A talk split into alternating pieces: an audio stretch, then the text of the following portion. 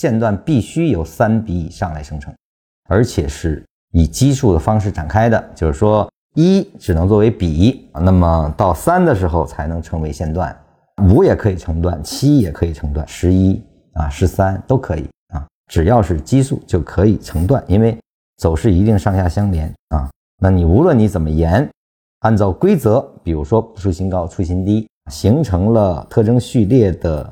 顶分型啊，那它就是上升的线段结束，下跌的线段开始出现了啊。所以线段必须被线段破坏，才是意味着线段的结束啊。这个其实线段的划分，我们更多的是根据线段已落定的情况下来进行划分的。有些朋友说，这个线段走完是对下一个线段所破坏才能定义的话，那你等下一线段升完，我才能判断这个底的存在的话，那么是不是之后呢？实际上这个疑问在开始学缠论的时候都会有啊。那么这里面就有一个问题，就是说你是否掌握了级别？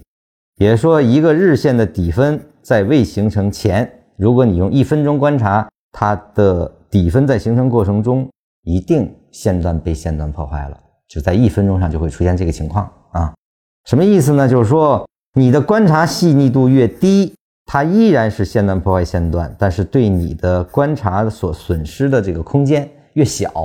啊，这就是学缠论最后所达到的效果啊。我们经常说一个最极致的行情，当你能够用到区间套去观察的时候，甚至可以锁定到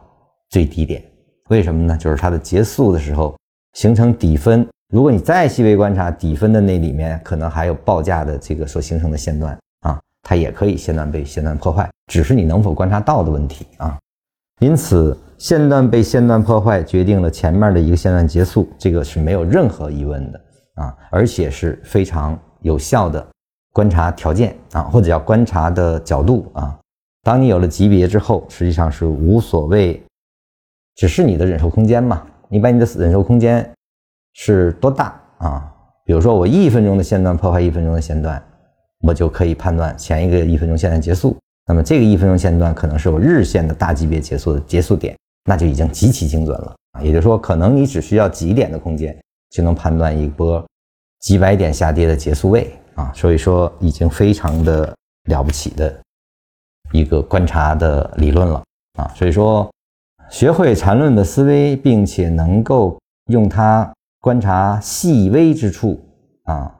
达到这样的能力之后啊，那实际上这些线段被线段破坏，就不再是你眼里的滞后性了。